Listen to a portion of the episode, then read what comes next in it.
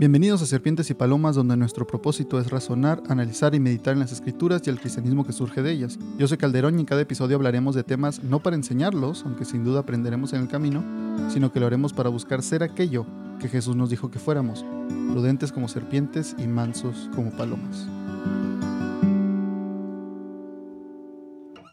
Me protege el no hacerlo y el obedecerlo, pero como frituras, grasa, eh, dulces, harinas, gaseosas, eh, bebidas eh, gaseosas, y, y, ahí no pasa nada, ¿no? Pero estoy rompiendo el fundamento. ahí estamos hablando de justo de, de esa moral en, en, su primer estadio. El segundo, según Laurence Colbert, es el nivel convencional, que en la edad fisiológica y mental estaríamos hablando de adolescentes y jóvenes, ¿no? Jovencitos. En este estadio, la norma tiene un sentido personal y tiene un sentido social. Entiendo que obedecer la norma es por mi bien y también obedecer mi norma es por el bien de los que me rodean. Y la norma tiene un consenso social si en el consenso social en el que yo me muevo, por ejemplo, en el caso de nosotros, en el consenso cristiano, entendemos que hay muchas normas que no están de acuerdo a la sociedad más general, pues bueno, yo entiendo la norma porque el consenso en el que me encuentro me lo dice, ¿no? Lo, lo, lo, lo guarda. Por ejemplo, tenemos nosotros una norma eh, escrita y una norma social dentro del cristianismo importante. No unirnos a yugo desigual cómo lo hemos trabajado en las generaciones, que quien emprende un noviazgo tendrá que asumir que su pareja en este proceso tendrá que ser de su misma fe eh, y tendrán que compartir las mismas creencias.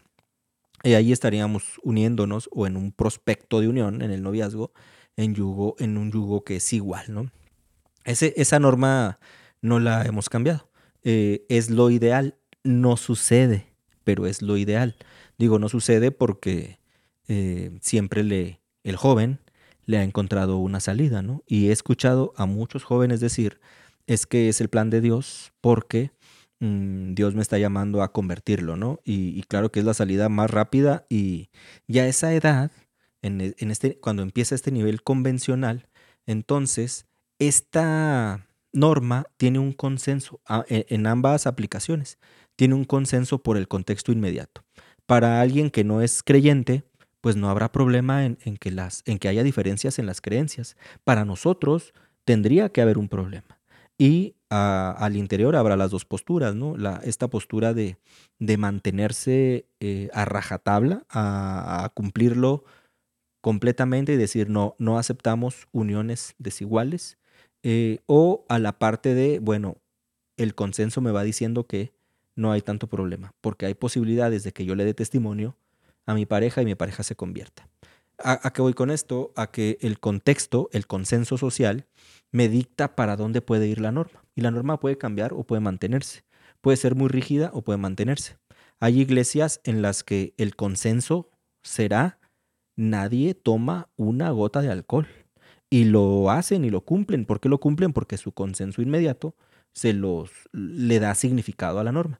Hay iglesias, muchas iglesias, en donde el consenso es no pasa nada. Si usted se toma X cantidad eventualmente, no lo practica continuamente, alguna vez se sienta y, hace un brindis a Navidad o en Año Nuevo o en una fiesta hacen un brindis eh, X brindis, pues no pasa nada, tenga libertad, tenga libertad de hacerlo. Eh, y hay iglesias que lo consensan y dicen, bueno, eh, en ocasiones especiales lo hacemos sin problema, sin embriagarnos, sin tomar de más, sin, sin que sea una constante en nuestro comportamiento, pero sin problema cuando la convención social lo dice, pues no pasa nada.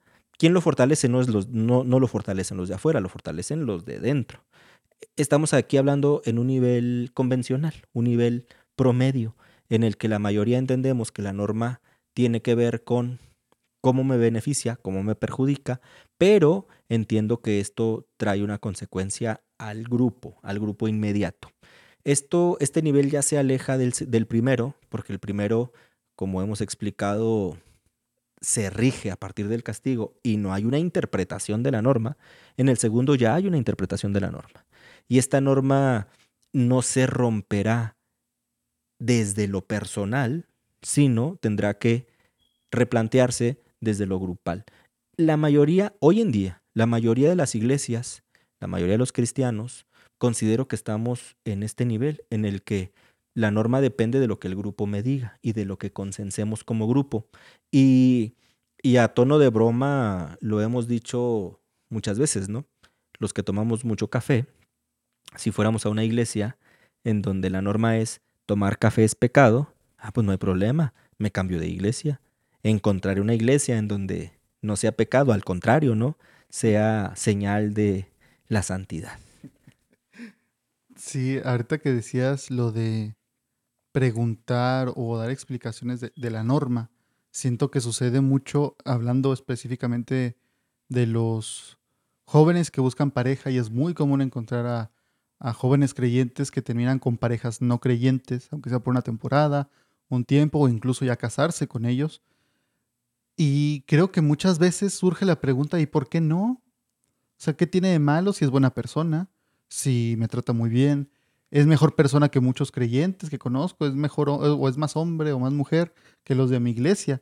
Pero la pregunta es de por qué no. Y yo creo que esta, esta idea ¿no? de llegar a este nivel, decir, es que no es solamente la norma, yo creo que mm, hablando de tanto eso como del alcohol, cuando me han preguntado a mí, yo siempre he dicho, bueno, en vez de preguntarte si sí o si no, pregúntate la sabiduría que hay en ello. O sea, pregúntate, te, te ayuda, te sirve. ¿Qué tan sabio sería para ti, independientemente de los demás? Para ti, ¿qué tan sabio sería?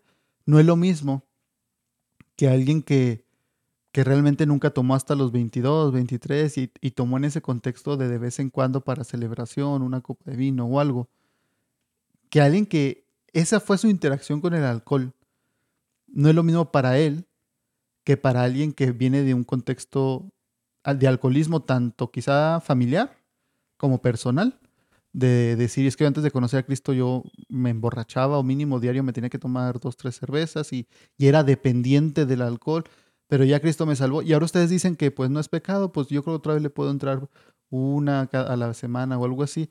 Yo ahí diría más que nada que cuál es la sabiduría. O sea, realmente para ti sería sabio hacer eso. Y lo más seguro es que no. Pero por eso luego a veces siento que como, eh, bueno, que los líderes y quizá como cristianos que ya tienen más tiempo o que pueden ser más maduros, podrían ayudar a aquellos que preguntan en vez de simplemente decirle no lo hagas. ¿Por qué? Porque dice la Biblia que es pecado, que no debes hacerlo. Quizá ya con gente mayor, o sea, ya no estamos hablando de niños, ya estamos hablando, como dices tú, adolescentes, jóvenes. Explicar, porque muchas veces hay jóvenes que tienen toda la vida en la iglesia y solamente han escuchado el no lo hagas, y no lo hagas, y no lo hagas, y mira, te vas, te va a ir mal, ¿no? Es lo que es esto, el castigo. Pero luego tiene un novio o novia y duran un mes, dos y dicen, oye, pero no ha pasado nada, ¿no es cierto? Nos va muy bien, estoy muy feliz me trata muy bien, no hemos hecho nada malo. Y, luego se quita esto de decir, bueno, pues a lo mejor están equivocados o a lo mejor se referían a los que sí les tocan parejas malas. Pero cuando se explica el, motivo de decir, oye, vas a batallar cuando estés casado y no te quiere acompañar a la iglesia, ¿eh? vas a batallar cuando tengan que servir y él te diga, vámonos porque yo me quiero ir a comer y yo no quiero estar aquí en la iglesia. Cositas así, decir, la sabiduría en eso quizá podría ayudarnos más porque podemos entender de dónde viene y decir, bueno, yo estoy consciente de que no es solamente el hacerlo, las consecuencias que vendrán, y no como castigo, sino consecuencias normales de decir, no, pues no es sabio, eh, me ayudarían quizá a entenderlo.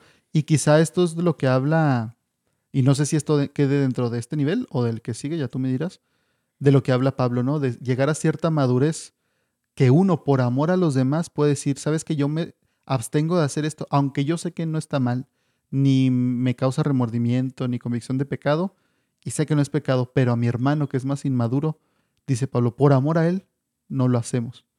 Sí, el tercer nivel es complejo. El nivel postconvencional tiene dos, dos, etapas, ¿no? Una que, tiene, eh, que tiende al, al bien común, al bien de todos, y otra que tiende al desarrollo humano y a la observancia de la vida, eh, aún en situaciones contradictorias. Se espera que muy poca gente alcance este nivel en el que pueda estar por encima de la ley, pueda inclusive romper la ley, sabiendo que esto beneficiará la cualidad humana, ¿no? O beneficiará a, las personas en un sentido muy amplio del bien. Eh, podríamos poner ejemplos históricos importantes. El mismo Jesús, tanto teológico como histórico, ¿no? Eh, nuestro Señor Jesucristo, en, en, en transgredir tantas veces la ley a la cual él tenía que responder, sabiendo que esto era por el bien de la humanidad. Eh, y la ley la transgredió probablemente todos los días, sobre todo los fines de semana, eh, cuando no observaba el sábado. Eh, y, de ahí, históricamente, hablar de, estos personajes lo hemos visto en la historia, ¿no? Podemos ver a un Mahatma Gandhi luchando contra un sistema, rompiendo todas las leyes eh, de su sistema para liberar un pueblo en opresión, ¿no? y en personajes podemos irnos tras de muchos que entendieron que las leyes no estaban por encima de la humanidad y de, de las personas y, del bienestar de las personas. Se espera que, pocos alcancen este nivel. Yo creo, yo fielmente creo, que los cristianos que tenemos al Espíritu Santo podemos y debemos alcanzar este tercer nivel, entender que las leyes están dadas para regirnos, para cumplirlas, para guiarnos, para enmarcarnos en el bien, pero las leyes no están por encima de la gracia. Las leyes no están por encima de, del sacrificio total de Cristo. Y bien importante, las leyes no están por encima de la gente. Eh, y, en aplicaciones prácticas, tanto bíblicas como de la vida cotidiana, lo podemos poner cientos, ¿no? Eh, bíblicamente esta parte de no le puedes decir a tu hermano, ve en paz, eh, Dios contigo, si lleva el estómago vacío. Eh, o sea, ahí, ahí no, no puedes decir, decirle a tus padres, ¿sabes qué? Esta ofrenda no te voy a dar dinero porque esta, esto es la ofrenda, es corbán, es la, la ofrenda a Dios. O sea, no puedes cumplir con Dios si no estás cumpliendo con la necesidad de tus padres, ¿no? No puedes decirle a alguien, eh, eh, Dios te bendiga, cuídate, si ves que está en una necesidad, o sea, si está herido, si está en, situación de cárcel, en situación de viudez, de orfandad, o sea, no puedes eh, establecer un vínculo con la ley, cumplir con la ley, si no cumples con ellos. Nadie puede decir que ama a Dios si no ama a sus prójimos, porque a su prójimo lo ve y a Dios no lo ve. Entonces es muy fácil decir, amo a Dios, es facilísimo. No es fácil decir, amo a mi prójimo, porque se tiene que demostrar. Lo demuestra Jesús cuando le sana la mano, bueno, al hombre que tiene la mano seca, ¿no? Que lo hace en el templo. Un sábado le dicen, oye, ¿cómo se te ocurre? Que es sorprendente decir, vieron un milagro y en vez de decir, wow, qué maravilloso, dijeron, oye, está rompiendo la ley, ¿cómo se te ocurre hacer esto en sábado? O sea, como si fuera algo común, oye, sabemos que sana, sánalo hasta mañana. Y Jesús le responde que son hipócritas porque dicen, si ustedes, su, su animal, cae en un hoyo, ¿quién de ustedes no va a ir a salvarlo o a rescatarlo? Porque saben lo que vale, porque valía mucho dinero para ellos y, y servía bastante. Pero a este hombre, como para ustedes no es tan valioso, y yo creo que es lo que a veces nos falta como cristianos recordar lo valioso que es cada ser humano por ser la imagen de Dios, porque ningún otro ser vivo tiene la imagen de Dios o es la imagen de Dios. Y esto lo he escuchado antes, ¿no? Decir, el caballo más valioso, que hay caballos que llegan a valer millones de pesos por su sangre pura, por lo que han logrado, por cómo se utilizan, lo hermosos o bellos que son, millones de pesos. No hay ningún caballo que, vaya a ser tan valioso más que el más simple, pobre ser humano. O sea, ese ser humano siempre va a ser mil veces, o sea, no va a estar ni de cerca el valor que tiene en comparación a un caballo, un animal. Sin embargo, en la práctica, tristemente, tanto el mundo como a veces los cristianos no lo vemos así. Valoramos otras cosas y esperamos que la gente nos dé valor o nos dé algo de valor para valorarlos cuando la Biblia dice que todo ser humano es la imagen de Dios, no tiene que hacer algo para ser la imagen de Dios, incluso aquellos que no son creyentes son hechos como la imagen de Dios, ya si cumplen lo de reflejar a Dios o no, no, pues ya dependerá de cada uno, pero la tienen, o sea, ellos son la imagen de Dios. Y, y, es muy importante y Jesús da una y otra y otra y otra vez ejemplos de poner a la gente por encima de la ley, porque al poner a la gente por encima de la ley, están cumpliendo la ley de manera más perfecta. Sí, entonces, bueno, esto es en el nivel, en el tercer nivel. Me regreso al segundo, al convencional, que es el, el común, que es el promedio.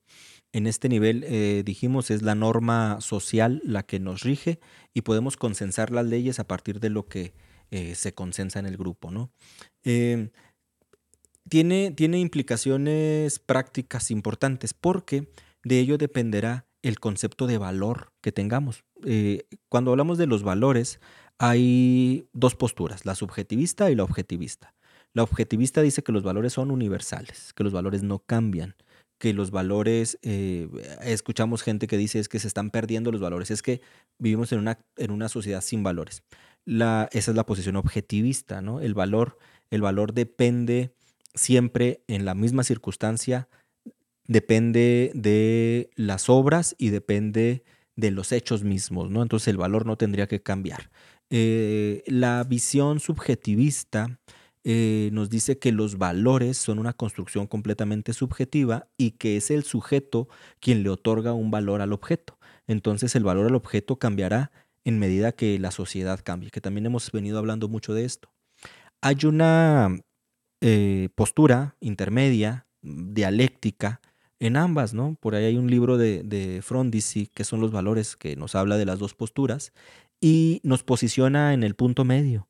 Eh, los valores son una serie de valoraciones en torno a los objetos dadas a partir de las cualidades que el sujeto considera que tiene el objeto, ¿no? Entonces, eh, ¿de qué dependerá del objeto mismo y de qué tanto valore yo al objeto?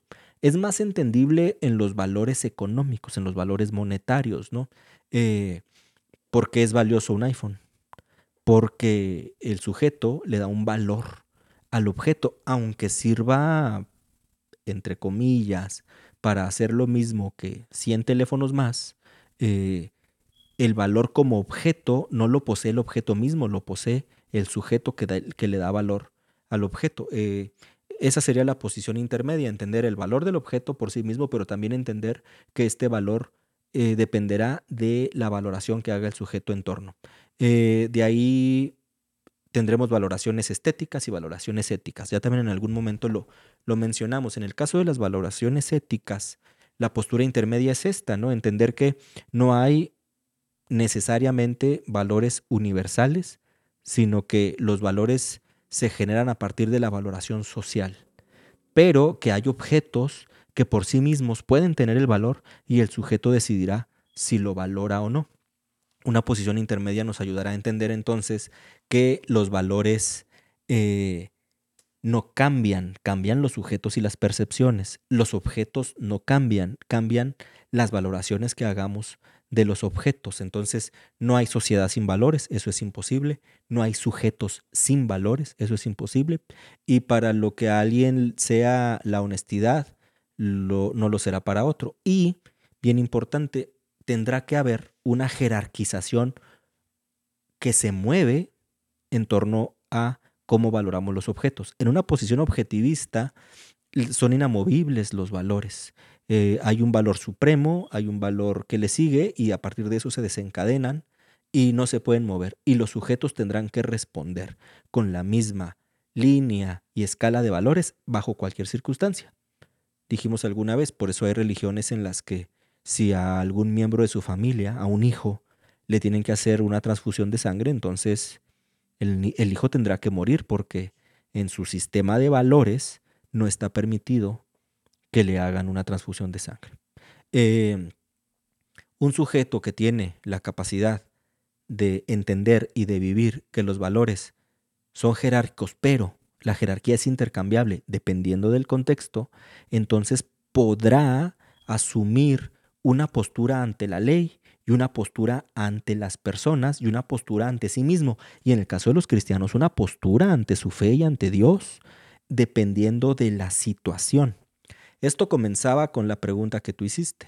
Si en el contexto nazi algún creyente estuviera escondiendo judíos y le preguntaran, ¿estás escondiendo judíos? Él tendría que tomar una decisión. O miente, o sea, comete un pecado de mentira para salvar las vidas que está resguardando, o dice, yo creo que tengo que obrar con la verdad y tendré que entregarlos a todos. La iglesia vivió ese escenario en, la época nazi. Eh, hoy en día seguimos viviendo ese escenario en la época actual en la que si la norma me dice que no puedo ser mm, parte de las tradiciones actuales, digo, poner un ejemplo concreto, si, si tengo una relación de amistad con una persona socialmente detestable, entonces probablemente tenga que decidir si, si dejo esa amistad o, la continúo, ¿no? Eh, si, si rompo ciertas normas para poder demostrar el amor de Dios. Ojo, ¿eh? que los estadios de, de desarrollo del juicio moral pueden ser malinterpretados porque yo he escuchado y, en mi juventud escuché a muchos jóvenes decir, era el tiempo de, de, los grupos musicales, ¿no? Y a muchos jóvenes en mi juventud escuché decir, es que nosotros vamos a ir a tocar al bar porque es ahí donde están los pecadores. Ese es mi ministerio. Eso es mm, querer utilizar el contexto a nuestro favor. Eso es querer utilizar el, el ir en contra del legalismo o, ser liberales a nuestro favor. Las leyes tienen una razón, las normas tienen una razón. ¿Qué implica todo esto? ¿Por qué hablo de los valores? Porque el papel principal lo juega los valores que yo tengo, los valores éticos, los valores cristianos que yo tengo y cómo los pongo en juego en un contexto. ¿Qué implica poner un valor en contexto? Ser congruente con lo que soy, ser congruente con lo que creo y ser congruente con lo que hago.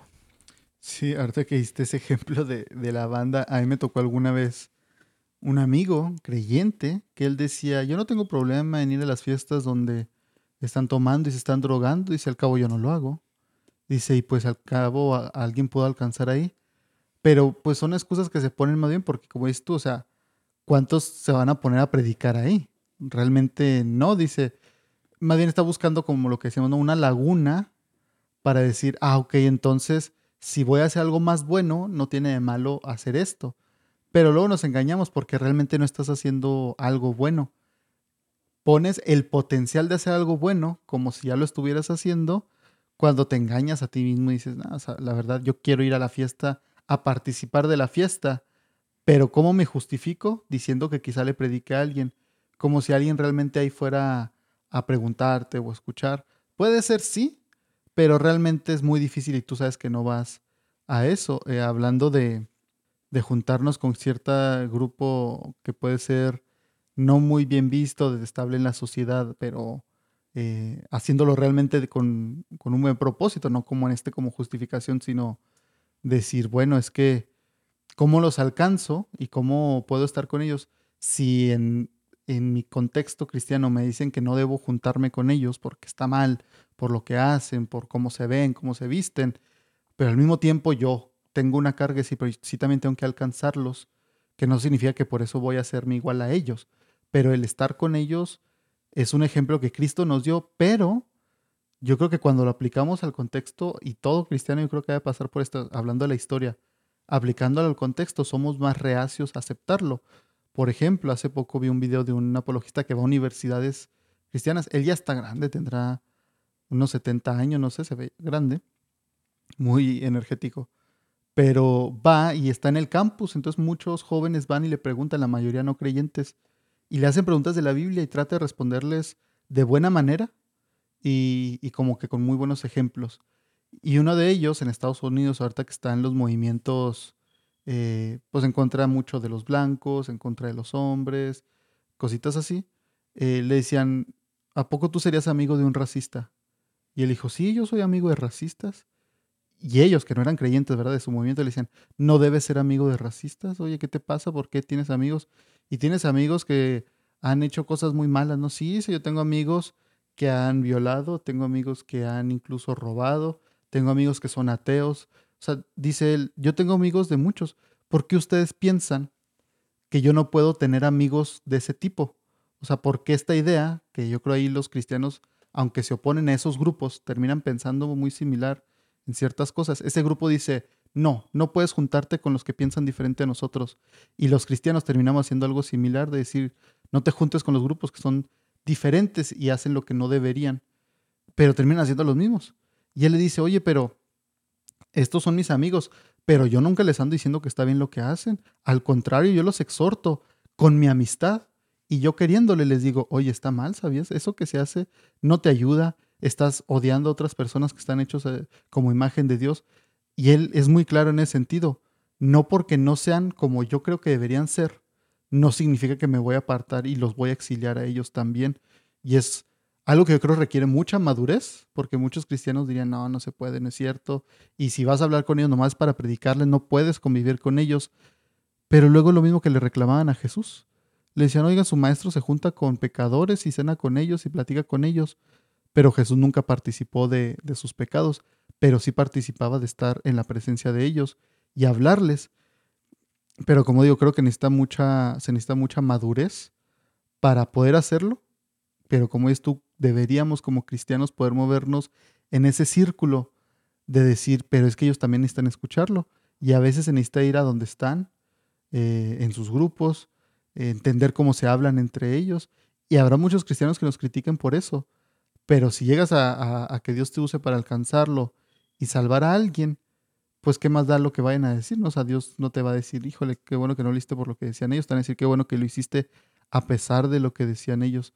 Pero con lo de la pregunta que decíamos al principio y, lo que dices tú, deberíamos poder vivir así, de entender que, es, que está por encima, ¿no? Que las personas están por encima y muchas veces queremos poner la ley por encima de las personas. Así es. La ley por encima de las personas, la ley por encima del sacrificio mismo de Jesucristo. Mm, el, en el nivel convencional, en el nivel en que la mayoría nos encontramos, tendría que darnos la posibilidad de entender el contexto, de entender el consenso y de cobijarnos con el grupo y de buscar el beneficio personal de la norma. La norma y la ley me protege de algo, ¿no? Eh, me cuida, me pone límites que si los traspaso eh, me puede ir mal y yo lo entiendo eso. Cuando vemos la ambulancia que está en el semáforo o que viene detrás de nosotros, ¿no? Y el semáforo está en rojo, la ley, la norma, nos dice que tenemos que avanzar en el rojo, mm, violar o violentar el rojo para que la ambulancia pueda pasar. Suceden dos cosas eh, en los extremos. Hay quien no se mueve, porque si se cruza el rojo alguien le puede pegar. Entonces que la ambulancia se espere o hago tiempo o, no le doy el paso. Eh, y el otro extremo, hay quien se va detrás de la ambulancia para aprovechar que los, ah, con, el, con el semáforo en rojo, para aprovechar que los vehículos se tienen que detener y me voy detrás de la ambulancia y me como un semáforo y gano tiempo a, a, mi pasaje, ¿no? a, lo que, a mi trayecto.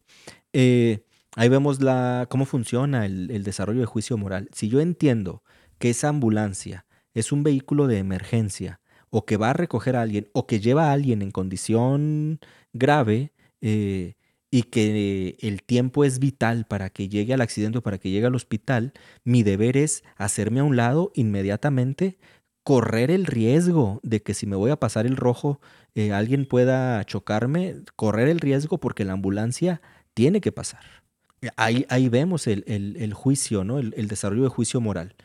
Entender que la ley es por un bien común entender que la, ley es, la ambulancia es, la ley es para el bien de los demás y para el bien mío.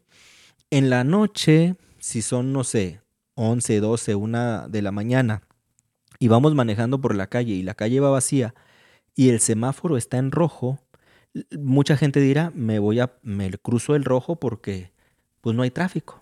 Eh, Y, y, quizá en la noche alguien pueda decir, bueno, pero es que realmente sería más peligroso quedarme detenido en una calle en donde solo estoy yo, eh, pues sin problema puedo cruzarme el rojo porque seguramente no ocasionaré ningún accidente. Y en el día, si yo veo el rojo y la calle está sola y me quiero cruzar el rojo para evitarme estar eh, detenido, lo que tendré que hacer en el día será ver por los espejos retrovisores, buscar que no esté la autoridad presente y me vuelo el semáforo porque no está el tránsito. Y si no está el tránsito, entonces no hay evidencia y no hay castigo, ¿no? El castigo sería si estoy pensando volarme el rojo, pasarme el rojo y, alcanzo a ver una patrulla eh, por los espejos, digo, no, no me voy porque ahí está la patrulla, ¿no? Ahí vemos cómo operan los, cómo operan los, los estadios de, del desarrollo del juicio moral. Eh, ¿qué, ¿Qué necesitamos entender los cristianos? A partir de esta teoría o de estos estadios del desarrollo del juicio moral, debemos entender que la ley tiene un propósito cuando somos niños, cuando somos recién convertidos. La ley tiene un propósito, el resguardar a los, a los nuevos creyentes o a los creyentes muy jóvenes o a nuestros niños que empiezan a ir a la iglesia o al recién converso, eh, resguardarlo con la ley es importante que cumplan la ley a cabalidad es importante porque no harán un análisis en torno a por qué tengo que cumplirla. Será importante que aprendan a vivir las leyes en torno al grupo y confiar en el grupo. Y bien importante, empezar a educar a nuestros nuevos cristianos o a nuestros niños y jóvenes cristianos, empezar a educarlos en torno a que la ley no se cumple por la consecuencia a que la ley se cumple porque estamos buscando un bien común, un bien personal, eh, un bien del grupo. Y en el nivel convencional, ya cuando hayamos madurado en ciertas áreas de nuestra vida o en la mayoría de las áreas de nuestra vida, entender que la ley sigue estando presente, pero que la ley tiene un objetivo y que la ley fue dada para guiarnos, para guiarnos a Cristo. Eh, la ley es un ayo, la ley es un esclavo, la ley es un enseñante, que tenemos a nuestro lado para guiarnos a Cristo eh, y en el entendido que la ley difícilmente podremos cumplirla a cabalidad. ¿Qué pasa con la gente inmadura? Y tristemente es una generalidad. ¿Qué pasa con los cristianos inmaduros? Así tengan 20 o 30 o 50 años en el Evangelio. ¿Qué pasa con los cristianos inmaduros que entienden la ley como única alternativa de vida en torno a lo que la ley les dice y cómo enjuician a los otros que no cumplen la ley que aparentemente ellos sí están cumpliendo. Pero también en esta imposibilidad de la viga en el ojo, de no ver los 10 fundamentos que están rompiendo con cosas que no están escritas, pero que están rompiendo el fundamento y que podemos ver que son maltratadores, que son, eh, que, son abusadores, que, que son eh, gente que, que es muy criticona, no crítica, criticona, que es muy lacerante, que es muy hiriente, que se suben al púlpito y aprovechan el púlpito para herir a la gente, que quieren establecer sus propias normas de vida, que lo que no les gusta a ellos es lo que imponen a los demás en forma de pecado.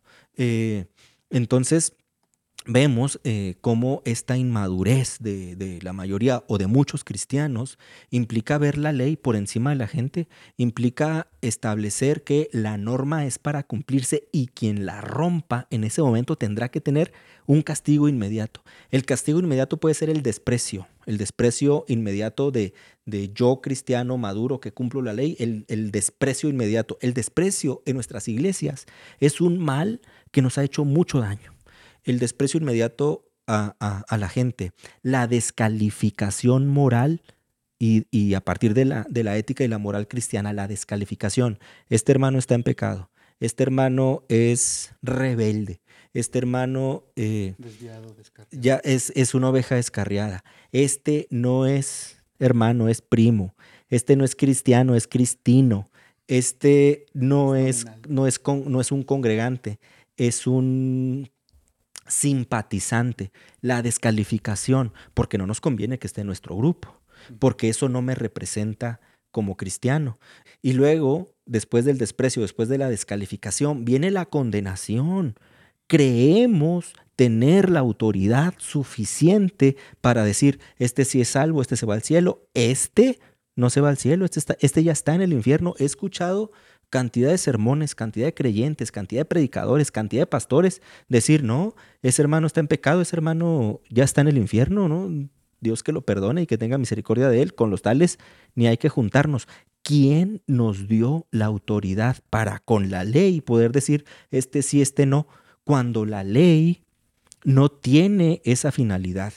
Entender todas las cartas paulinas en torno a qué es la ley, a qué es la gracia, pero sobre todo la ley, la ley de la carne, la ley del espíritu, las cosas que se hacen desde la ley de la carne y las cosas que se hacen desde la ley del espíritu, es entender todo esto que hemos dicho en torno, a la, ley, en torno a cómo se construyen las leyes, en torno a cómo se construyen los valores y sobre todo en torno a cómo podemos tener conciencia de la ley en nuestra vida, en nuestro contexto y en la vida de los otros. Eso es bien importante. Si nosotros empezamos a entender estas cosas, entonces podremos, en primer lugar, entender a la gente que es legalista, pero en un legalismo real, no en un legalismo descalificador de decir, este es legalista, este está mal por ser legalista, no.